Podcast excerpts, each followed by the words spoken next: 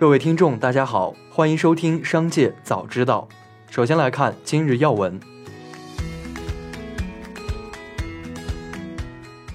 一月二十一日，山东省日照市东港区宣传部发布通报称，一月十八日十六时许，日照市公安局东岗分局接群众举报，一医生疑似在网上直播妇科手术片段。日照市公安机关迅即进行调查核实，经查实，已对日照市中心医院涉事医生厉某某刑事拘留，提请批捕，依法依规注销执业医师资格证书，予以开除。日照市东港区纪委监委于十八日二十二时成立调查组，进驻日照市中心医院展开调查，已对日照东港区政府、日照东港区卫健局、涉事医院负有领导责任和直接管理责任的十一名相关人员严肃追责问责，对负有直接管理责任和重要领导责任的人员予以免职。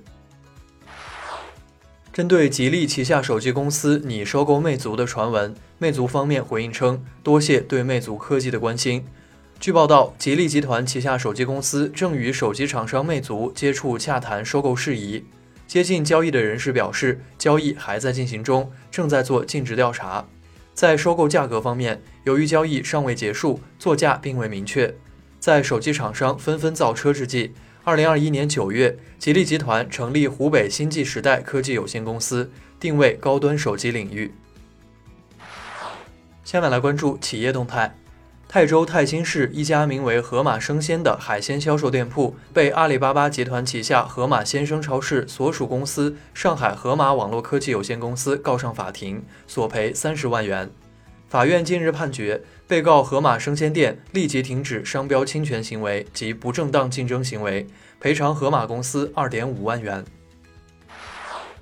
一月二十日，叫了个炸鸡官方微博回应此前曝光的食品安全问题称，涉事门店并非其官方授权门店，实为盗用商标的侵权门店。此前，眉山市场监督管理局突查一家网红外卖店叫了个炸鸡。发现网红炸鸡店在厕所泡原材料、使用过期食品等问题。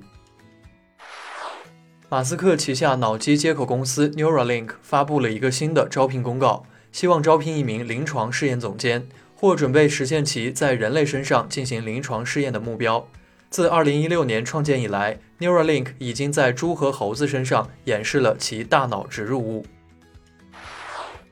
近期有消费者在黑猫平台投诉 iPhone 出现粉屏，按照官方客服要求还原设置、升级系统等均无法解决粉屏问题。网友戏称逃过了传说中的绿屏，没逃过粉屏。苹果官方客服回应称，并非硬件问题，建议更新系统和手机软件。据青莲丽水发布消息，财通基金管理有限公司原总经理王家俊被查。据业内知情人士告诉记者。目前，王家俊已经离任基金公司总经理岗位，涉嫌的严重违纪违法问题还没有结论，所以无法判断是否与任职基金公司期间的事情有关。事实上，目前财通基金在定增业务之外，权益、固收和量化业务都取得了明显进步和阶段性成果，整体呈现出了稳定向好的局面。前高管被查不会影响财通基金的正常运营。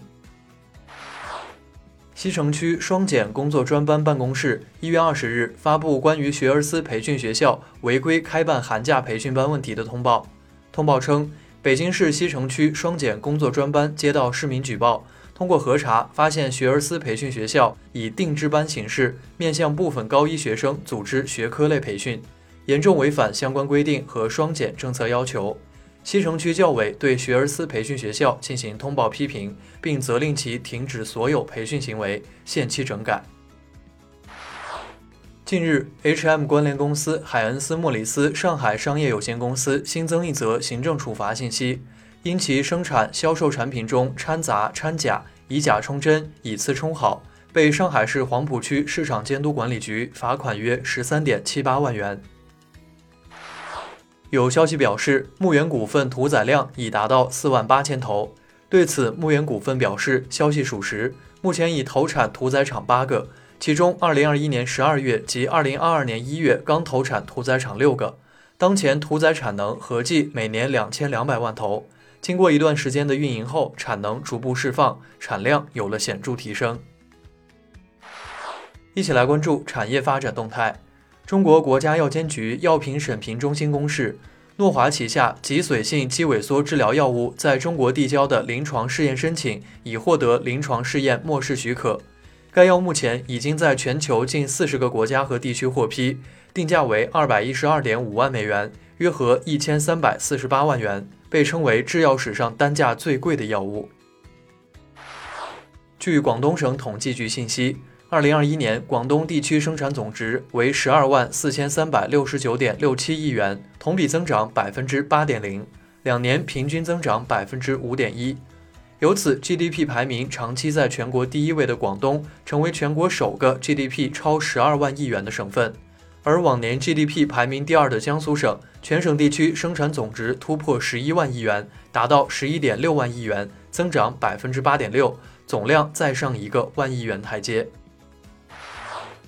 大连市住建局等部门日前联合印发方案。此次整治内容涵盖发布虚假违法房地产广告、发布虚假房源信息、以学区房等名义炒作房价、未取得预售许可证或不符合商品房销售条件时，以认购、预定、排号等方式向买受人变相收取诚意金、定金、预定款，超出合同约定或公示收费项目标准收取费用，未按规定公示物业服务收费项目标准相关信息。协助骗取、套取、违规使用住宅专项维修资金等违法违规行为。最后，我们来关注国际方面。欧盟委员会主席冯德莱恩日前表示，他准备重新启动一项长期搁置的立法计划，要求到2025年前，欧盟的上市公司董事会中女性成员需占比百分之四十。为此，他将重新启动一项长期搁置的立法计划，力争到二零二五年实现此目标。以上就是本次节目的全部内容，感谢您的收听，我们明天再会。